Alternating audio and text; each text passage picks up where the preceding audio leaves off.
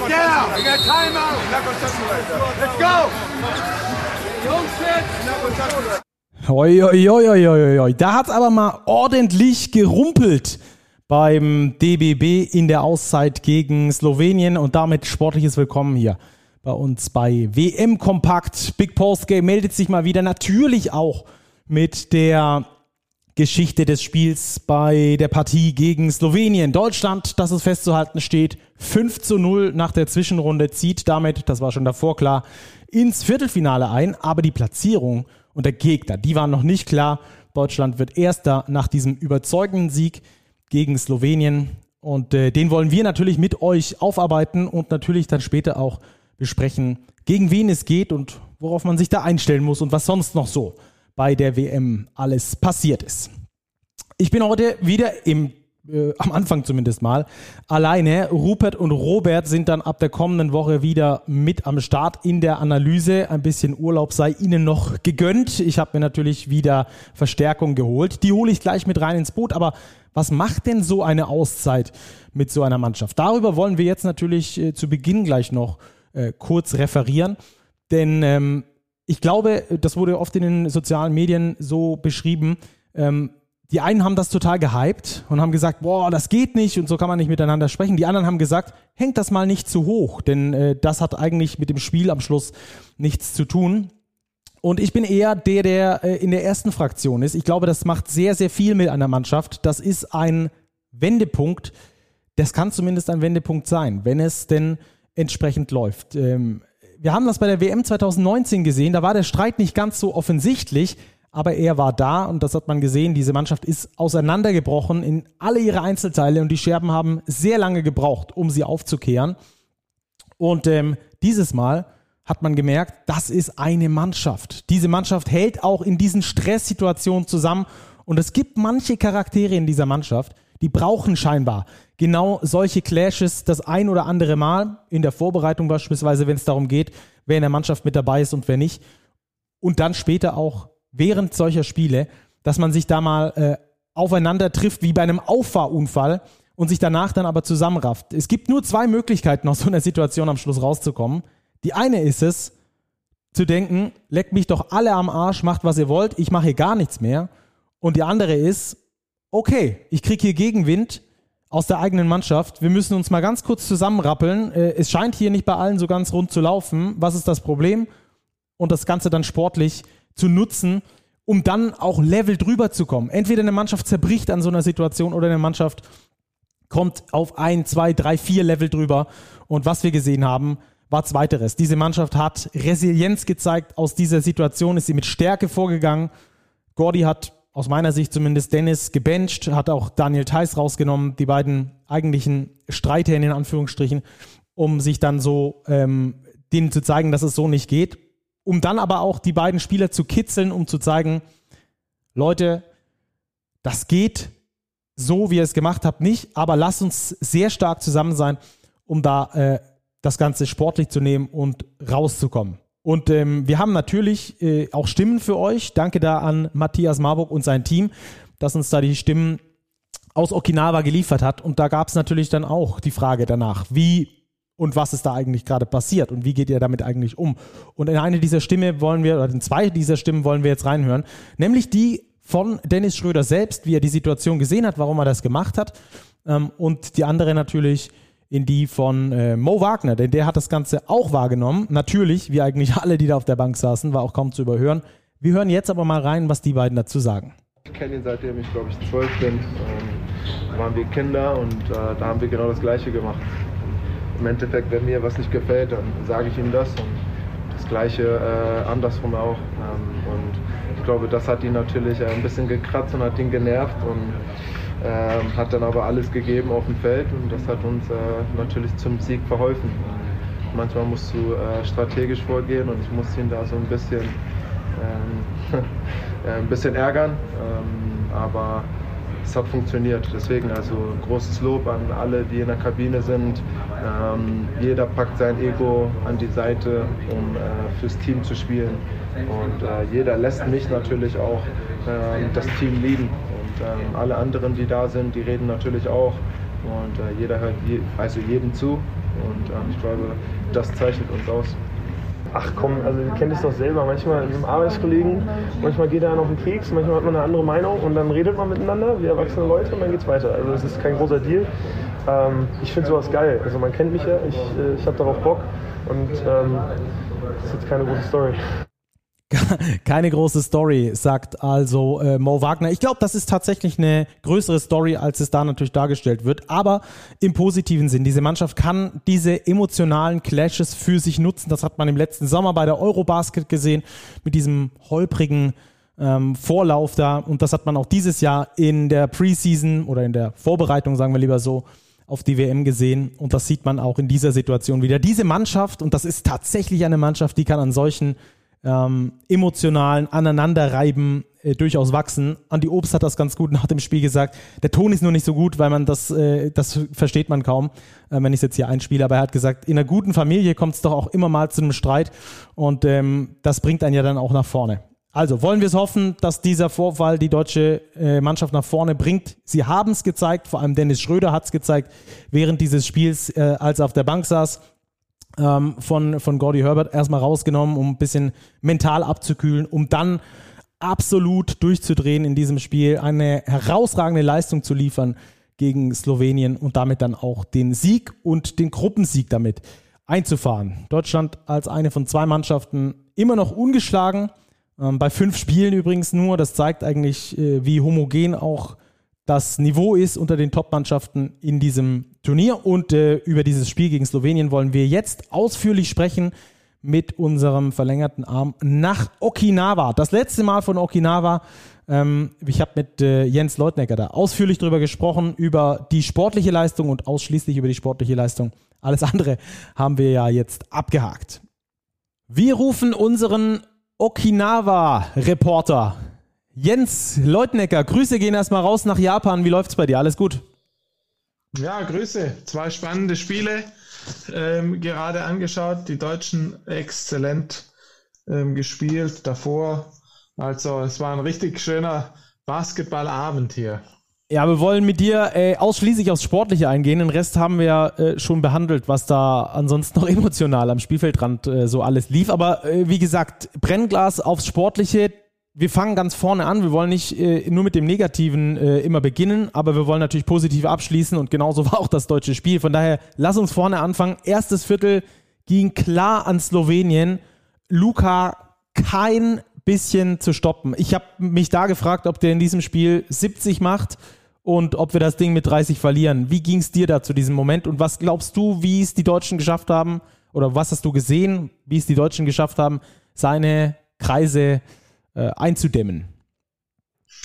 Also strategisch gesehen haben die Slowenen dreimal im Post-Up äh, über Luca gespielt und dann direkt, ich glaube, waren es zweimal ein And One oder auf jeden Fall sieben oder acht Punkte daraus kreiert, ähm, weil er einfach ähm, die Körperfülle hat, um Easy Bonga auch zu attackieren, der ein herausragendes Spiel gemacht hat, mit plus minus äh, von plus 28 aus dem Spiel herausgeht, äh, hervorragend verteidigt.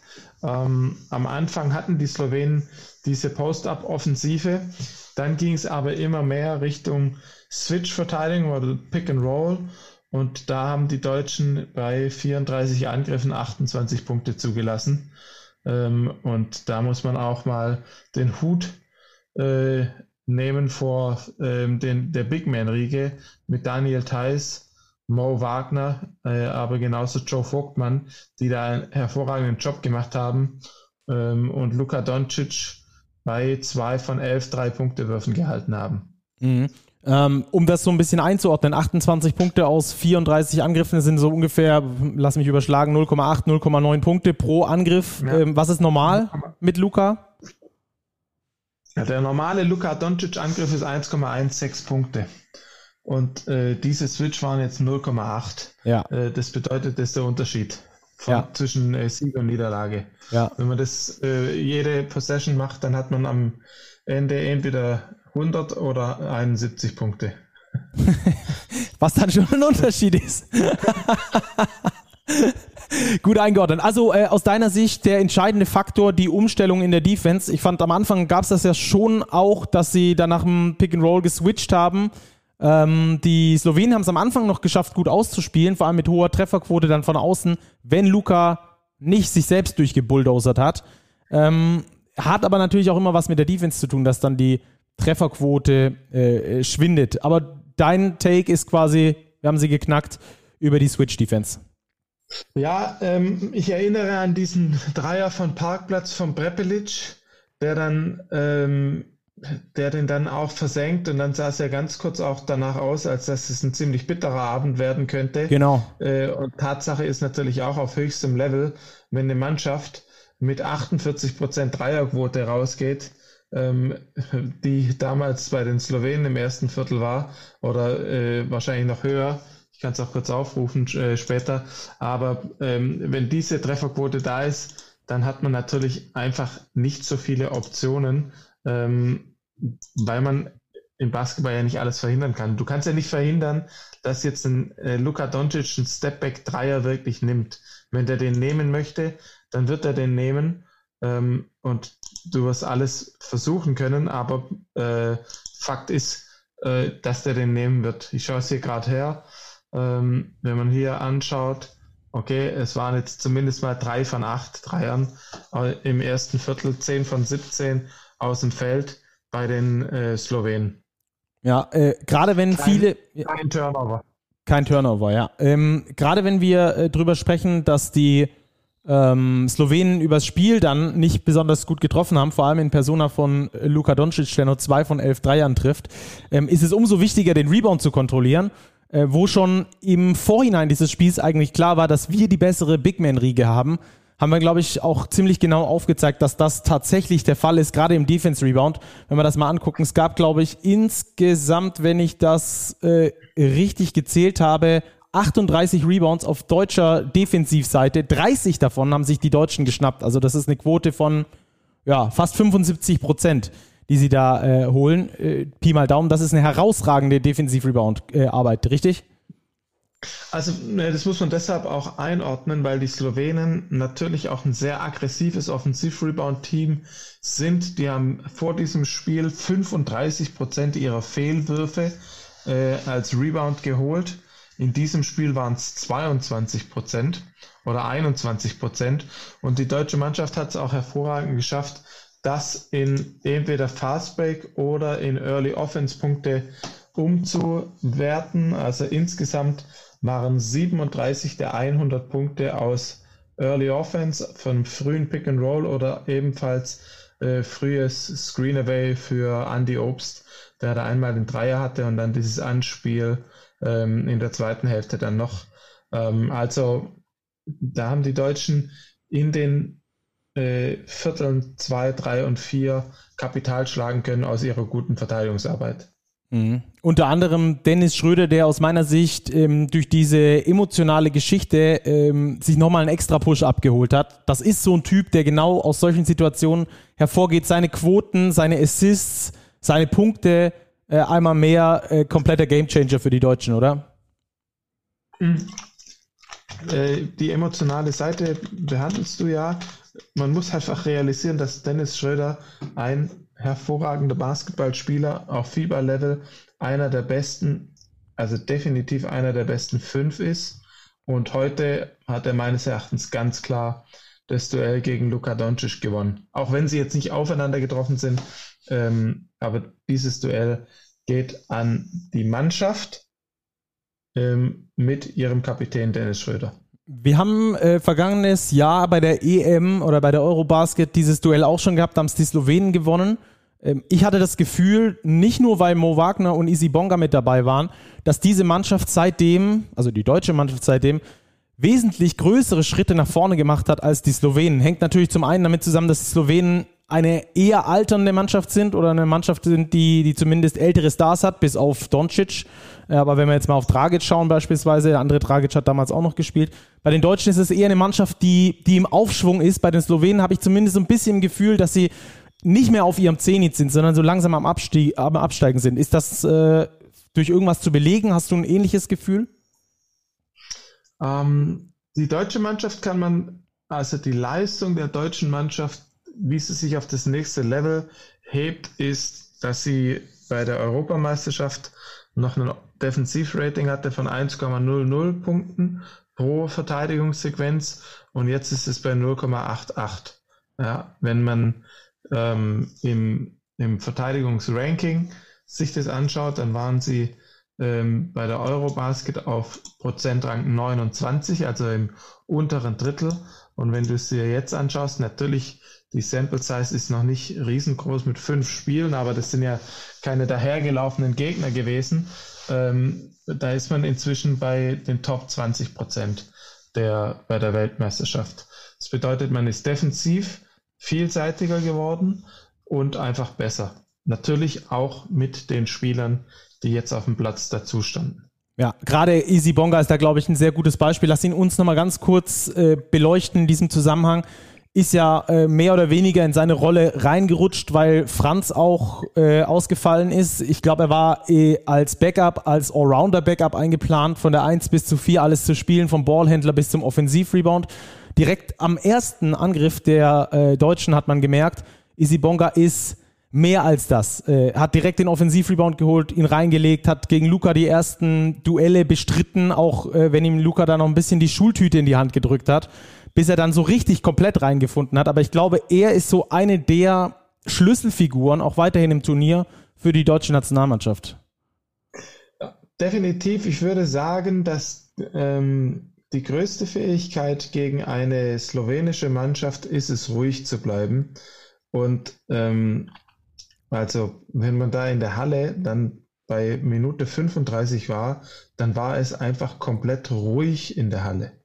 Da gab's, da konntest du außer die sechs deutschen Fans, die unermüdlich angefeuert haben, oder vielleicht waren es auch zehn, ähm, konntest du ganz wenig hören. Und diese, du konntest auch kein Trash-Talk mehr von Luka Doncic hören, du konntest kein Motzen, nichts hören. Die Mannschaft wurde heute outplayed mit exzellenter Verteidigung und mit Disziplin. Muss man so festhalten.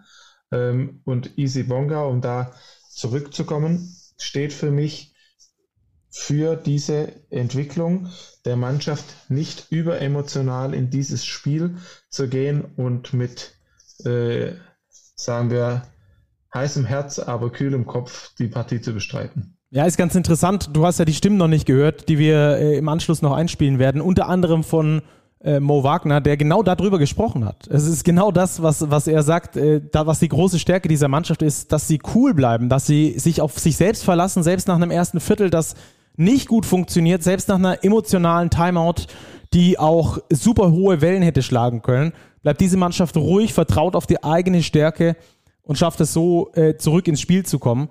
Das ist schon wirklich ähm, bemerkenswert. Äh, ich glaube auch, äh, ich glaube, Dre hatte das geschrieben äh, auf Twitter, dass Mo Wagner in Doncic's Kopf drin ist. Äh, zwischenzeitlich hat man das, hat man das auch gemerkt. Und du hast Minute 35 angesprochen. Am Fernseher hat es so gewirkt, als wäre es schon ab Spielminute 27 so gewesen, als hätten die Slowenen da schon gesagt, okay, Leute, heute ist kein Gras gegen diese deutsche Mannschaft gewachsen. Das ist schon, schon krass gewesen, finde ich auch. Also es war einfach eine, wieder mal ein dominanter Auftritt. Ja, das war absolut seriös und ähm, umso besser, dass es jetzt nicht in dem, in dem Bracket geendet ist, dass man gegen Spanien und gegen die USA äh, ran muss. Also, ähm, weil wir alle wissen, dass die Spanier einfach in diesen Elimination Games diesen zweiten, dritten Gang haben, weil sie auch einfach von der Qualität, wenn man jetzt dieses Spiel anschaut ähm, gegen Kanada, da haben sie auch wieder über ihrem eigentlichen Level, was sie als Spieler äh, Material haben, haben sie da wieder drüber gespielt. Ja, dazu kommen wir gleich. Ähm, lass, lass uns noch ganz kurz abschließen. Deutschland äh, gegen Slowenien 100 zu 71, wieder plus 29 ist, glaube ich, die äh, vierte plus 20er ähm, oder plus 18 Sieg in diesem kompletten ähm, Turnier bei fünf Spielen. Für mich hat sich's nicht wirklich so angefühlt, als wären das 30 Punkte Unterschied gewesen. Wie war das vor Ort in der Halle? Ja, man muss natürlich dazu sagen, dass äh, die Slowenen dann irgendwann auf die Zone umgestellt haben. Dann hat es den Deutschen ein bisschen Probleme bereitet. Ähm, dann haben sie aber die Dreier getroffen. Und spätestens als der Coach äh, den Doncic vom Platz nimmt äh, und ihn auf die Bank setzt, weil ich glaube, noch fünf Minuten, dann war der Drops gelutscht. Da war, da war allen klar, okay, ähm, die Deutschen werden das Spiel gewinnen. Und das Ganze natürlich weiterhin ohne Franz Wagner. Das ist schon wirklich outstanding. Die deutsche Mannschaft, das können wir glaube ich so sagen, gehört zu den acht besten Mannschaften der Welt. Nicht nur, weil sie im Viertelfinale stehen, sondern weil sie auch genauso spielen wie alle diese Mannschaften. Ähm, ja. auf, die, auf die Zonenverteidigung kommen wir gleich nochmal zu sprechen, wenn wir äh, noch nach vorne blicken, dann aufs Viertelfinale. Aber lass uns noch ganz kurz durch die anderen Spiele äh, durchsliden, die es äh, am heutigen Spieltag noch zu sehen gab. Es waren ja ein paar äh, uninteressante Spiele dabei. Äh, beispielsweise Montenegro gegen Griechenland, das damit vier Punkten gewonnen hat, das jetzt äh, in einer höheren Position in die Qualifizierungs- bzw. in die Klassifikationsspiele geht. Ähm, da brauchen wir nicht groß drüber sprechen. Ähm, genauso wie über das Spiel, äh, was hatten wir noch, was, was fast egal war. Nee, die anderen waren nicht fast egal. Ähm, lass uns Litauen, USA mal kurz anfangen. Die Litauer gewinnen gegen die Amis, was natürlich direkten Einfluss auch hat auf den Turnierbaum, äh, denn die Amerikaner damit mögliche Halbfinalgegner der Deutschen. Was hast du da für eine Begegnung gesehen? Seit zehn Jahren gibt es, oder in den letzten zehn Jahren gibt es in der NBA den Trend, immer seltener zum Offensivrebound zu gehen. Man wirft einen Dreier und bewegt sich dann nach hinten ähm, oder vielleicht mal ein Layup, aber dieses Crash the Glass, dieses aggressive Offensivrebound-Verhalten, was wir regelmäßig in der Euroleague sehen ähm, und was wir jetzt auch von den Litauern gesehen haben, die übrigens ja auch einen Euroleague-Coach an der Seite haben, ähm, mit äh, Max Wittis, ähm, die sind wie Hölle zum offensiven Rebound gegangen. 18 Defensiv-Rebounds USA, 18 Offensiv-Rebounds Litauen und dadurch haben sie sich einfach viel mehr Möglichkeiten erarbeitet. Ähm, natürlich hatten die Litauer noch sieben Ballverluste mehr, weil die Amerikaner dann deutlich angezogen haben im dritten und vierten Viertel, ähm, was die Intensität anging. Aber äh, Litauen hat etwas, was die Amerikaner in dieser Form nicht haben, und das ist Präsenz unterm Korb mit einem Jonas Valanciunas, ähm, aber auch mit Monte Jonas, der den dann wehgetan hat. Und auch das aggressive Offensiv-Rebound-Verhalten von den Litauern ähm, hat genau äh, gegen die Strategie der Amerikaner gespielt. Ja, die Litauer auch mit neun von neun Dreiern als Mannschaft gestartet gab es so, glaube ich, auch noch nicht so richtig oft bei einer WM, vor allem nicht gegen die Amis. Ähm, aber die Litauer, die einzige Mannschaft neben Deutschland, die ungeschlagen bisher in diesem Turnier ist und das Ganze ohne Sabonis, ohne Gidreitis, ähm, äh, äh, ohne weiß ich nicht wen alles. Aber das macht, glaube ich, diese litauische Mannschaft aus, dass die ähm, als Team genauso zusammengewachsen sind wie die deutsche Mannschaft, ähm, dass die als Team spielen und nicht die qualitativ besten Spieler brauchen, sondern eben eine Mannschaft haben, die füreinander durchs Feuer geht. Ähm, hat man in diesem Spiel auch gesehen, haben es dann auch richtig krass ge geclosed am Schluss mit Kuzminskas, der den Ball eigentlich schon verloren hat, den Dreier noch losgeworden ist irgendwie. Und äh, ja, so die Litauer also ungeschlagen ins Viertelfinale. Und äh, die werden dort jetzt auf Serbien treffen, die sich durchgesetzt haben gegen die Dominikanische Republik. Die Italiener gegen Puerto Rico, also da zwei europäische Mannschaften, die deutlich die Oberhand behalten haben in diesen Do-or-Die-Matches. Mhm. Äh, die Italiener wegen ihrem Sieg, Zwei-Punkte-Sieg ähm, gegen die Serben am vergangenen Spieltag höher gerankt, also auf der 1, äh, bringt ihnen nur nicht so richtig viel, weil sie jetzt auf die USA treffen. Wen hättest du dir rausgesucht als Italien, wenn du es hättest können? USA oder Litauen? Also, das nochmal abschließend. Die Litauer haben natürlich super gespielt, haben super gekämpft, aber die haben auch einen unfassbaren Tag von der Dreierlinie erwischt. Bei den, bei den Dreiern haben sie ähm, 1,68 pro drei Punkte Versuch erzielt Punkte. Das bedeutet, äh, dass die, also der Schnitt ist vielleicht 1,1 ähm, und die ganzen Würfe sind einfach gefallen. Also diese eine Szene, wo der den Ball fummelt und dann aus der Ecke den Dreier reinhaut, das ist natürlich dann einfach the perfect storm für die Amerikaner. Ähm, wen sehe ich vorne? Litauen, Litauen gegen Serbien, richtig? Richtig. Hm. Ja, jetzt muss ich sagen, ich habe von Litauen jetzt nicht so viel gesehen, aber das, was ich gesehen habe heute, war schon sehr eingespielt. Auf der anderen Seite hast du eine serbische Mannschaft, die extrem druckvoll agieren kann. Ähm, ich glaube, da würde ich fast mit Serbien gehen. Ja, Serbien-Litauen. Das wird auf jeden Fall, glaube ich, eins der absoluten Highlights. Wer europäischen Basketball liebt, sollte dieses Spiel keinesfalls verpassen. Wir geben euch nachher nochmal ähm, die Tipps, wer wann wie spielt und wie er das Ganze zu sehen bekommt. Ähm, Italien, USA. Und wer physikal.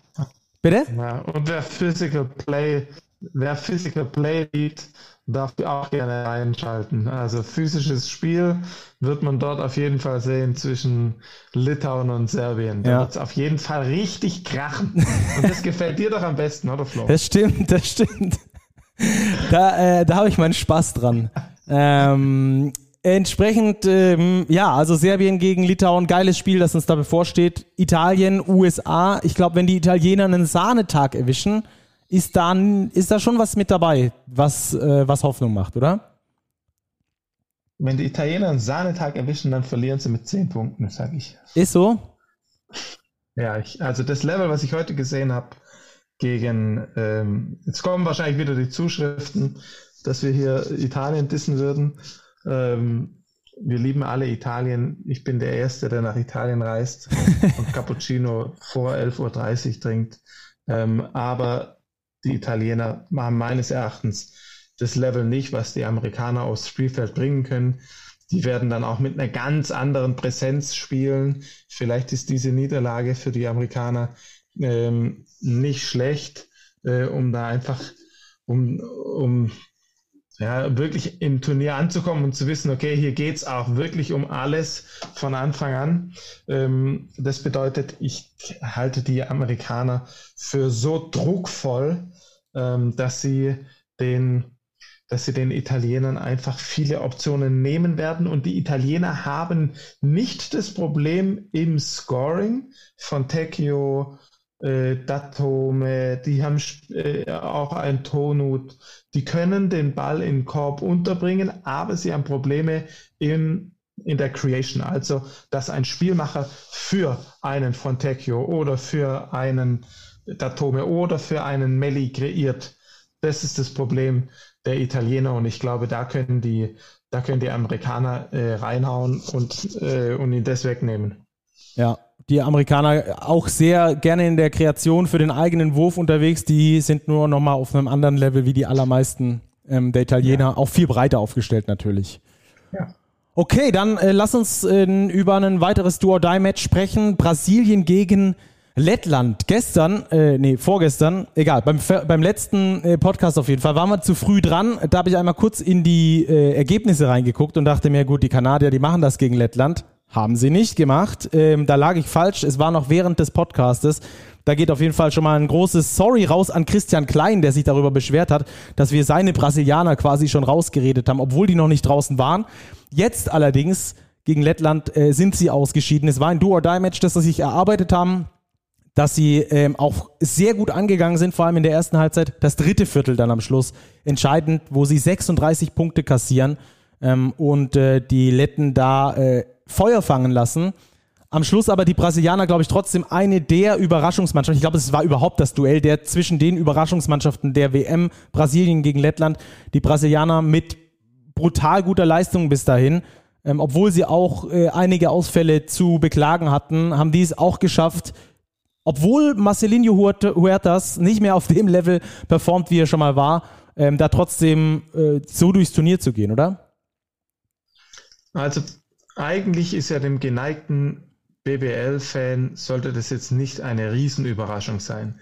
Wir wissen, dass Iago dos Santos Basketball spielen kann, dass der Feuer fangen kann. Wir wissen, dass Cristiano Felicio ein richtiger Koffer ist ähm, jeder kennt Marcelino, Marcelino Huertas, der heute wieder neun Assists hat, hatte und mit Bruno Caboclo im zweiten Viertel alles aufgeräumt hat.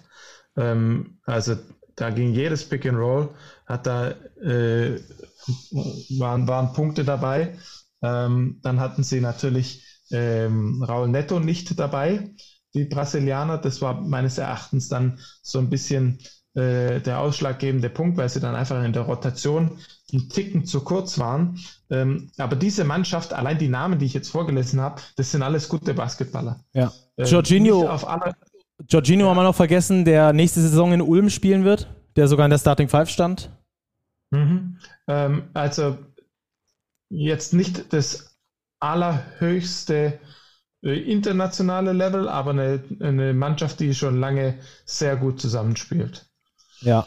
Und dann die Letten auf der anderen Seite, nehmen ihre Dreier und treffen die Dreier. Ja, lass uns, lass uns ganz kurz bei den Brasilianern bleiben, die also äh, eine der Überraschungsmannschaften, schlussendlich haben sie es trotzdem nicht geschafft, äh, sich da gegen die Letten durchzusetzen, war wie gesagt dieses eine Viertel. Und da hatten wir nämlich noch eine Zuschauer- oder Zuhörerfrage in dem Fall. Samuel Witt hat nämlich gefragt, Jago hat für Santos in der Summer League, äh, Jago Santos oder Jago dos Santos hat in der Summer League für Chicago gespielt, ist aber bei Roter Stern Belgrad unter Vertrag. Wie geht denn das? Ähm, da ist einer ähm, also interessiert, was Jago dos Santos angeht. Das geht eben so. Erstmals hatte das, glaube ich, äh, chronologisch so rum äh, funktioniert, dass erst die Summer League war und dann der Sign von Roter Stern Belgrad kam. Ähm, theoretisch stand er sogar noch bei den Ulmern unter Vertrag, während der Summer League gespielt hat. Aber das geht so, dass da natürlich Klauseln im Vertrag drin sind, dass die Spieler sich in der Summer League für die NBA empfehlen können. Und ähm, sollte das nicht klappen, dann kommen sie in ihre Verträge zurück. Wie gesagt, äh, Roter Stern Belgrad hat dann meinen Informationen nach einen Buyout bezahlt. Da ist er jetzt mit dabei und da sind wir natürlich gespannt, wie, sehr, wie er sich da in der Rotation äh, etablieren wird. In der Euroleague hat er da auch dicke Konkurrenz auf der Point Guard Position bei Roter Stern. Also das dazu. Aber er ist einfach ein ultra geiler Zocker, der unfassbar Spaß macht, gerade in der Kombination mit Bruno Caboclo, der aber nächstes Jahr nicht in der Euroleague spielt, sondern in der Türkei in der Basketball Champions League antreten wird. So, das also fertig mit den Brasilianern. Ähm, über die Letten werden wir äh, gleich noch sprechen, wenn wir ganz kurz nach vorne gucken, noch aufs Viertelfinale. Lass uns noch zum Schluss das Spiel äh, abschließen, das auch die Zwischenrunde abgeschlossen hat, das bis in die allerletzten Sekunden spannend war. Äh, ich glaube, Abrines war es, der da noch einen Dreier auf den Ring gesetzt hat, der zur Overtime hätte führen können. Am Schluss hat er nicht dazu geführt. Und die äh, Kanadier sind da schon auf relativ hohem Rückstand zurückgekommen, haben gezeigt, dass sie weiterhin einer der Turnierfavoriten sind. Ja, die Kanadier switchen besonders im vierten Viertel viel, sind super physisch und, ähm, und bekommen mit Shea Gilches Alexander eigentlich immer einen Paint Touch, also kommen immer in die Zone rein, weil der Typ ist einfach eine Katze, der ist schnell, der ist aber auch physisch. Im richtigen Moment gibt er dir einen Bump. Wenn du zu eng verteidigst und der gibt dir einen Bump, dann macht er im Midrange den Jumper mit mehr als 55 Prozent rein. Ähm, und du musst immer aufpassen, dass er, dass er nicht an dir vorbeizieht. Dann spielt er den Ball raus. Und das ist das Spiel der Kanadier. Das ist nicht unbedingt schön. Ähm, das, was Dylan Brooks veranstaltet, ist äh, ja, Kanonenkugel. Sagen, Lebende Kanonenkugel. Ja, das ist einfach eine Kanonenkugel. Und die haben ja mehrere Kanonenkugeln äh, mit Archie Barrett, äh, Kanonenkugel zur linken Hand. Dann haben sie ähm, Dylan Brooks, Lou Dort. Das ist eine das ist ein Verteidigungsteam, ein Verteidigungs-SWAT-Team. Und das haben die Spanier einfach im letzten Viertel gemerkt. Alles wurde geswitcht. Die Anspiele inside wurden schwierig gemacht. Und das ist die Qualität der Kanadier, dass sie einfach richtig reinhauen können. Ja. Hätten die Spanier gewonnen, wären die jetzt der äh, Gegner der deutschen Nationalmannschaft gewesen im Viertelfinale. So sind es äh, die Letten, denn Spanien hat gegen Kanada gewonnen, Kanada hat gegen äh, Lettland gewonnen und so den direkten Vergleich. Also gehen die Kanadier als erster dieser Gruppe äh, gegen Slowenien dann im Viertelfinale. Auch ein sehr, sehr nices Spiel. Ähm, können wir gleich noch mhm. drüber sprechen. Ähm, ich hatte äh, wir haben hier schon äh, häufig über die Spanier gesprochen, Weltmeister jetzt ausgeschieden, trotzdem eigentlich ein gutes Turnier gespielt. Ähm, zwei Dinge, die wir, äh, die mir aufgefallen sind. Ähm, eins hat mit der BBL zu tun, das andere nicht so. Äh, lass uns erst das zweite besprechen. Sergio Scariolo, einer der Trainerfüchse schlechthin, ähm, hat auch die deutsche Nationalmannschaft bei der Eurobasket da im Halbfinale ausgecoacht. Ich fand, diese Niederlage geht auch zu Teilen auf sein Konto, weil er bei plus drei ich glaube 1,30 vor Schluss, ähm, defensiv wechselt, also bringt quasi seine komplette Defensivgarde fängt den Dreier von Dylan Brooks und schafft es dann nicht offensiv zu produzieren, weil er eben sehr viele defensiv orientierte Spieler auf dem Spielfeld hat. Ähm, weiß nicht, ob du das genauso gesehen hast. Äh, wie sind da deine Eindrücke von diesen letzten eineinhalb Minuten gewesen? Ja, man tendiert immer dazu, dass man dann eine Auswechslung. Im Fußball sagt man dann, der Trainer hat ein glückliches Händchen. Ja. Äh, nur weil der Stürmer jetzt eine Bude gemacht hat. Ähm, man tendiert immer dazu, jetzt die ein Spiel von insgesamt, sagen wir, 80 Possessions offensiv und defensiv auf 1,30 runterzudampfen. Ähm, der Trainer hat eine Idee gehabt, hat gedacht, er bekommt jetzt hier einen, einen Stop ähm, und es hat dann nicht funktioniert. Äh, Ob es andersrum funktioniert hätte, weiß, niemand. weiß man nicht. Klar. Ähm, was ich sagen möchte ist, die, die Strategie mit äh, drei verschiedenen Zonenverteidigungen eine Mannschaft aus dem Tritt zu bekommen, den Rhythmus komplett zu verändern oder jetzt zum Beispiel wie die deutsche Mannschaft den Mut zu haben, man muss ja fast schon sagen, die Eier zu haben, gegen Luka Doncic komplett durchzuswitchen, das ganze Spiel über, ähm, das ist einfach, das ist eine Coaching Decision. Eine Auswechslung, ob jetzt ein Fernandes spielt oder ein, äh, ein Lull oder ein Nunez oder wie auch immer.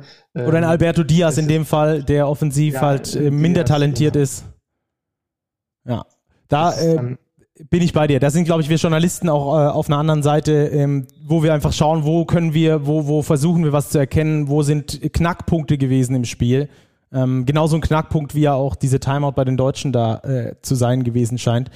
Ähm, das also ähm, dort kein Knackpunkt ich, aus deiner Sicht. Finde ich interessant. Ich hake, dort, ich hake ein, wenn du jetzt gesagt hättest, äh, und das wäre meines Erachtens ein fairer Punkt, die Spanier haben es nicht geschafft, im, im vierten Viertel, nachdem sie ähm, 75 Punkte hatten, dass sie da nur 10 Punkte markieren, wenn ich das richtig sehe, ähm, oder 12.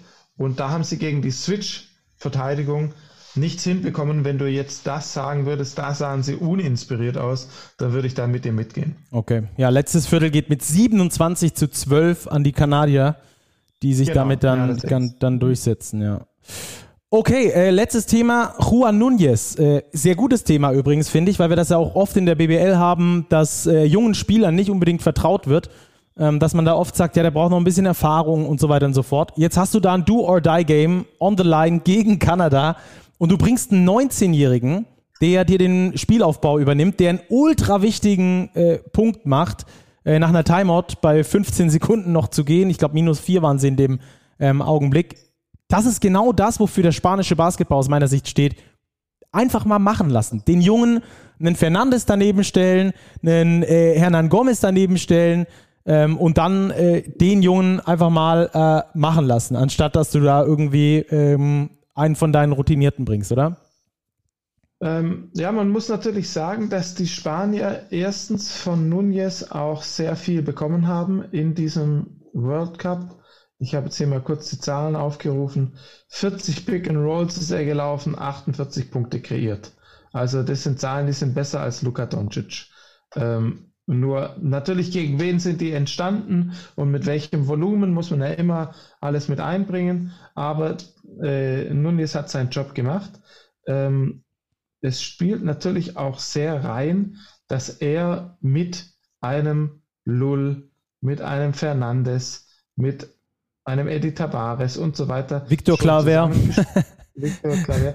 mit diesen Jungs schon zusammen viel trainiert hat. Und das spielt natürlich rein in die Akzeptanz von so einem alten Haudegen Fernandes und wenn der Fernandes sagt, es passt, dann passt's. Ja. Ja, das ist, das, das, das, ist schon bemerkenswert. Das ist, ja. das ist genau das Bemerkenswerte, finde ich. Gerade, dass die, dass die Spanier es immer wieder schaffen, da frisches Blut reinzukriegen, den Jungs dann auch wirklich Verantwortung übertragen. Klar hat Fernandes dann die wichtigen Würfe genommen, aber Nunez da einfach spielen zu lassen als 19-Jährigen, der gerade deutscher Meister geworden ist bei, bei Ratio Farm Ulm, das ist schon krass. Und vor allem, wenn es die Ulmer dann schaffen, ich hoffe mal, dass der dann auch kommende Saison weiterhin in der BBL spielt und dort im Eurocup äh, und in der BBL dann weiterhin wächst, da können wir uns auf richtig was gefasst machen. Ähm, der ist äh, aktuell am Treppenstufen überspringen in seiner Karriere, was die Leistungsfähigkeit angeht. Also das hat mich wirklich sehr gefreut. Ähm, dann lass uns noch kurz auf zwei Viertelfinals rüber gucken. Ja, einhaken. Mhm. Ja, bitte. Und da werfe ich noch ein, einmal kurz rein, dass Franz Wagner Jahrgang 2001 ist und Isaac Bonga Jahrgang 99. Und das ist äh, in meiner Erinnerung, diese Jahre sind gar nicht so lang her. Ähm, also weil du alt wirst, haben auch äh, junge Spieler, die schon, ja, wenn ich alt werde, äh, aber wir haben auch 22 und 23 und 24-Jährige, die sehr viel Verantwortung äh, übernehmen und das ist ein guter Weg. Ja, das stimmt. Aber es ist auch ein relativ neues Phänomen im deutschen Basketball. Gefühlt, äh, ich habe jetzt da keine äh, Zahlen, mit denen ich das unterlegen kann, aber es ist ein relativ ja. frisches Phänomen, sage ich mal, außer Dennis Schröder, dem man natürlich früh Verantwortung übertragen hat dass man genau das äh, weiterhin fördert. Super, äh, super Geschichte. Vielleicht hat man sich da ja was von den Spaniern abgeguckt, um da auch langfristig dann nachhaltig erfolgreich zu sein und frisches Blut einzubinden. So, ähm, dann bleiben wir doch kurz ja, bei den Kanadiern noch gegen die Slowenen. Ich glaube, das ist äh, aus meiner Sicht eines der Highlight-Viertelfinals. Das ist auf jeden Fall, das wird auf jeden Fall ein richtiger Clash. Kanada, Slowenien. Die Frage ist jetzt natürlich, Luka Doncic ist ja auch in der Lage, sich die Mismatches herauszusuchen. Jetzt schaue ich mir mal den Boxscore an auch interessant bei den Kanadiern spielen, also äh, dort spielt 28 Minuten, Nikhil Alexander Walker spielt 19, äh, dann spielen die Starting Five, aber die spielen mit einer 7, vielleicht mit einer maximal 8-Mann-Rotation. Und jetzt schaue ich mir an, wen sucht sich Luka Doncic hier jetzt raus, um den zu attackieren. Dwight Powell ist für mich keine Schwachstelle. RJ Barrett auch nicht unbedingt. Shea Gilches Alexander auch nicht. Kelly Olenek vielleicht mit fehlender, mit fehlender Athletik? Ja, das könnte ich mir vorstellen. Vielleicht trappen sie da aber auch. Aber die äh, Kanadier haben richtig viele Buddies, die sie auf äh, Doncic werfen können. Mhm. Das wird ja auch interessant. Harte Gangweise der Kanadier, ähm, die der Slowenen haben wir gesehen, die ist auch hart, aber die zeigen dann dem Schiedsrichter auch gerne mal die Kontakte mit ein bisschen mehr Elan. ähm, das ja. wird auf jeden Fall eine spannende Geschichte da ähm, zwischen den beiden. Okay, dann lass uns noch zum Abschluss ganz kurz vorausschauen auf das Spiel der Deutschen gegen die Letten. Ähm, ich glaube, Deutschland ist in diesem Fall, äh, kann man so unverhohlen sagen, der Favorit. Das heißt nicht, dass die Letten nicht Basketball spielen können oder sonst irgendwas. Nur allein vom Talentlevel her sind die Deutschen da, äh, glaube ich, deutlich höher anzusiedeln. Worauf müssen sich die Deutschen ähm, da einstellen. Ich glaube, die Letten aus meiner Sicht jetzt sind eine Mannschaft, die du nicht Feuer fangen lassen darfst, den du wirklich wie eine große Mannschaft, wenn du sie irgendwie im Schwitzkasten hast, dann auch zudrücken musst. Ne? Ja, man kann sie einstellen auf 35 Sprungwürfe pro Partie und äh, 33 Dreier. Und diese 33 Dreier haben sie bisher mit 40% Trefferquote getroffen. Ähm, was natürlich herausragend ist. Bedeutet, ähm, man muss schauen, dass man keine Dreier zulässt, beziehungsweise wenn, dann die hart verteidigt und besonders von der Hinterseite äh, her rotiert. Also hart Closeout und dann, ähm, und dann keine einfachen Korbleger abgeben. Aber diese Mannschaft ist äh, super gefährlich. Ja. Also da darf man sich auch nicht in die Tasche lügen. Es gibt einen Grund, warum die sich gegen Kanada und Spanien in einer Gruppe durchgesetzt haben. Also mit, ähm, das ist äh, alles, es hat alles Hand und Fuß, was die da fabrizieren. Ja, eigentlich auch interessant mit dieser Schockdiagnose da kurz vor der WM, dass Porzingis nicht mit dabei ist, auf den bestimmt auch einiges zugeschnitten wird an diesem System. Um dann da so zu reagieren, das spricht auf jeden Fall ja. für eine Mannschaft, die du ganz schwer nur knacken kannst. Auch äh, noch eine Statistik, um die hinterher zu liefern. Es gibt äh, sechs Leute, in diesem Kader. Ähm, einer davon ist Bertrands, der nur zwei Spiele gespielt hat, aber äh, insgesamt fünf Leute dann, die äh, auch viele Spiele abgeliefert haben, die mindestens zweistellig gescored haben. Also sehr breit verteiltes Scoring. Äh, es, du kannst dich auf keinen so spezialisieren wie jetzt auf Luca beispielsweise, dass du sagst, den musst du aus dem Spiel nehmen, dann hast du schon mal die nächste Stufe erreicht, sondern da ist wirklich so, dass jeder von denen ähm, heiß laufen kann und die Dinger dir um die Ohren feuern kann. Also das ist, glaube ich, ein gefährlicher Gegner. Ähm, da muss die Einstellung stimmen und da muss die deutsche Mannschaft zeigen, dass sie wirklich ein absolutes Spitzenteam ist. Wir hatten das, glaube ich, gegen, ähm, äh, gegen die Finnen im letzten äh, Gruppenspiel, wo wir gesagt haben, da haben sie im entscheidenden Moment dann äh, nochmal physisch agiert, sind quasi von 10 auf 20 weggegangen, haben das Ding beendet. Genauso muss es, glaube ich, gegen die Letten dann auch laufen, ne? Ja, bevor wir jetzt von 10 und 20 sprechen, schauen wir erstmal, dass die Letten ein paar Turnover mehr äh, begehen, weil derzeit haben sie eine Turnover-Rate von äh, weniger als 13 Prozent. Das bedeutet, sie bekommen immer einen Wurf. Ähm, wer einen Wurf bekommt, bekommt auch eine Chance auf einen offensiven Rebound. Langer Wurf, langer Rebound, deutlich schwieriger ähm, auszuboxen. Also ähm, da gilt es, quasi einen Keil reinzutreiben in diese Passreihen, in diese Wurfsequenzen, dass man da nicht zu viel, ähm, ich sag mal, durchgewirbelt wird. Weil in dem Fall, wo du gewirbelt wirst, also wo, wo viel, viel Bewegung stattfindet, ist es auch einfach schwieriger, eine Mannschaft auszuboxen ähm, oder also einzelne Spieler auszuboxen, weil du nicht direkt an den dran bist. Ja.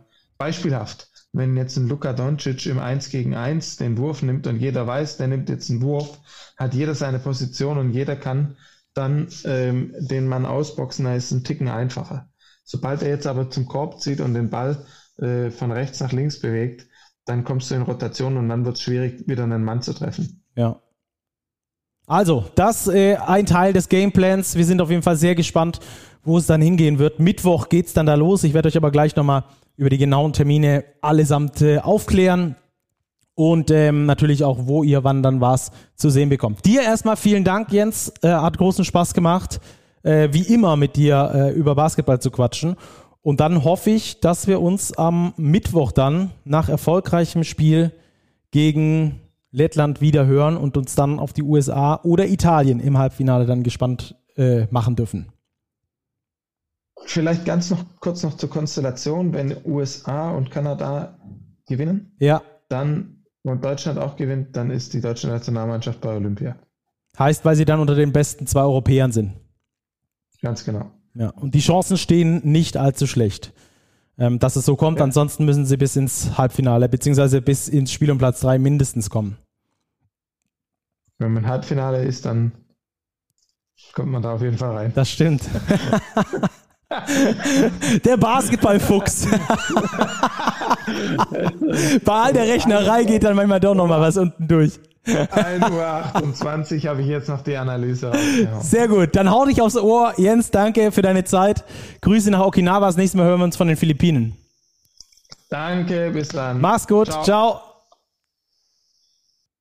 So, das also ähm, die Einschätzung mit Jens Leutenecker zusammen. Jetzt wollen wir euch nochmal drei Stimmen mitliefern, denn wir haben sowohl Dennis Schröder als auch Gordy Herbert und Joe Vogtmann in Richtung Viertelfinale unterwegs. Und ähm, da hören wir jetzt einfach mal rein. Was ist äh, Dennis Schröder wichtig fürs Viertelfinale? Äh, dass wir einen besseren Start haben, auf jeden Fall. Ähm dass wir also wirklich von Anfang an aus der Kabine rauskommen, ready, Warm-up und dann die ersten fünf Minuten, dass wir rauskommen und alles geben als Team. Und ähm, in der Verteidigung noch ein bisschen, da müssen wir auch noch ein bisschen Video gucken, dass wir da noch ein bisschen besser werden. In der zweiten Halbzeit war es natürlich äh, sehr stark. Ähm, aber ja, wie gesagt, immer fokussiert auf uns bleiben, was wir machen wollen und wie wir spielen wollen. Und dann ähm, sind, wir, äh, sind wir gut dann sind wir gut vorbereitet, sagt er noch zum Schluss. Also die deutsche Nationalmannschaft ähm, sehr im Fokus auf sich selbst, das finde ich ähm, durchaus bemerkenswert. Natürlich ist das oft in diesen Pressegesprächen so, dass man darüber spricht und dann äh, sagt, wir müssen nur nach uns gucken, aber oft sind das leere Worthülsen. In dem Fall ist es tatsächlich so, weil die deutsche Nationalmannschaft so eine Qualität hat mittlerweile, dass sie äh, tatsächlich die anderen nach ihrer Pfeife tanzen lassen kann. Wir haben jetzt noch zwei speziellere Aussagen zu den Letten und die wollen wir euch natürlich auch nicht vorenthalten. Gordy Herbert und äh, Joe Vogtmann, geliefert vom DBB. Herzlichen Dank da für den Service aus der Ferne. Da wollen wir natürlich auch noch reinhören. Uh, big surprise. They played very, very good basketball. Um, you know, very, very European team. European uh, shoot the ball very well, very finesse. Uh, they play very hard. Um, It's the next game, one game at a time.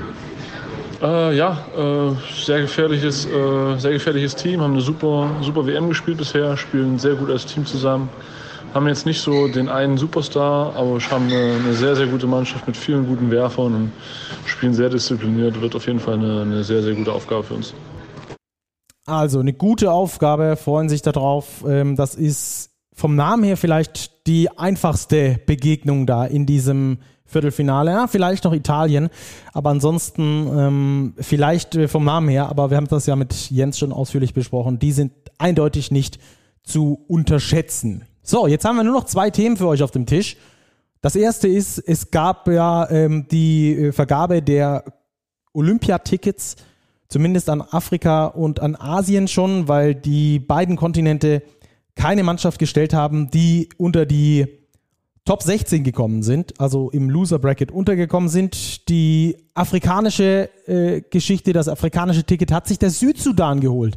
Tatsächlich mit einem Sieg über Angola mit 13 Punkten haben die da gewonnen und stehen damit das erste Mal bei den Olympischen Spielen. Die haben überhaupt zum allerersten Mal vor dieser Basketball-Weltmeisterschaft bei einer Qualifikation mitgespielt für ein großes Turnier. Die Nation ja noch recht jung ähm, und die haben sich jetzt dort qualifiziert. Äh, wenn ihr mal ein emotionales Video anschaut, anschauen wollt, dann äh, schaut euch da die Pressekonferenz des Trainers an, der da berichtet, dass sie vergangene Saison noch unter freiem Himmel trainiert haben, äh, während die Adler über ihn gekreist sind. Sie äh, öfter nicht trainieren konnten, weil die Courts komplett unter Wasser standen.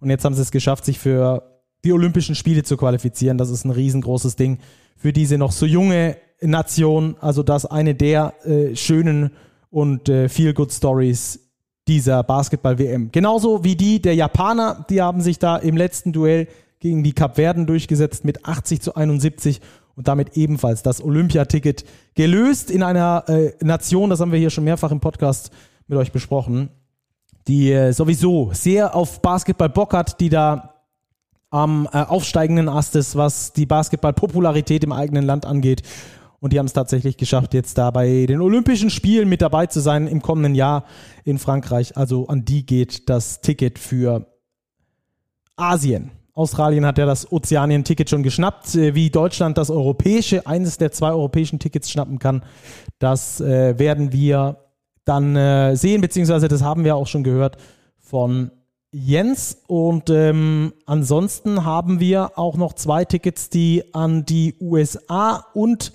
an Kanada vergeben sind beim Thema Amerika. Und äh, die zwei Tickets für Olympia, also USA und Kanada, im nächsten Jahr dann dort auch mit dabei. Dann brauchen wir nur noch zwei europäische Tickets. Und dann natürlich die aus dem vorolympischen Qualifikationsturnier dann im kommenden Jahr. So, und zum Schluss gibt es dann als Overtime noch für euch den Timetable für die kommende Woche, denn außer am Montag wo der erste Rest Day ist in dieser, in dieser kompletten WM, ist ja auch irre, ne? Der einzige freie Tag, der einzige basketballfreie Tag von 25. August bis 10. September. Der ist am Montag, da sind also keine Spiele. Dienstag geht's dann los, 10.45 Uhr deutscher Zeit. Litauen gegen Serbien, haben wir schon drüber gesprochen. Enorm geiles Duell. 14.40 Uhr dann am Dienstag Italien gegen die USA. Alles dann in Manila die komplette WM zieht ja für die Endrunde nach Manila. Also da diese beiden Spiele und dann am Mittwoch das Duell zwischen Deutschland und Lettland um 10.45 Uhr und Kanada gegen Slowenien um 14.30 Uhr. Das sind also eure Termine für Dienstag und Mittwoch. Da solltet ihr unbedingt einschalten. Donnerstag gibt es dann die ersten äh, Qualifikationsturniere. Da spielt dann der äh, Verlierer aus Italien gegen USA gegen den Verlierer Deutschland gegen Lettland. Da geht es dann natürlich um die einzelnen Platzierungen, wo man dann schlussendlich landet. Das hat keinen riesensportlichen Wert mehr, wenn die Olympiatickets denn bis dahin dann schon vergeben sind. Zwei für die beiden besten europäischen Teams stehen ja noch aus. Und dann äh, ebenfalls am Freitag ähm, der Verlierer zwischen Litauen und Serbien gegen den Verlierer zwischen Kanada und Slowenien bevor es dann am Freitag in die Halbfinals geht, da ist dann ähm, das Spiel zwischen USA, Italien und äh, Deutschland, Lettland, je nachdem wer da gewinnt und äh, der Gewinner aus Litauen, Serbien gegen Kanada, Slowenien im Halbfinale. Die Deutschen treffen also im Halbfinale. Sollten sie sich dafür qualifizieren auf Italien oder USA, das ist jetzt schon klar. Samstag gibt es dann nochmal die Gewinner der beiden Loser Brackets und die Verlierer der beiden Loser Brackets gegeneinander.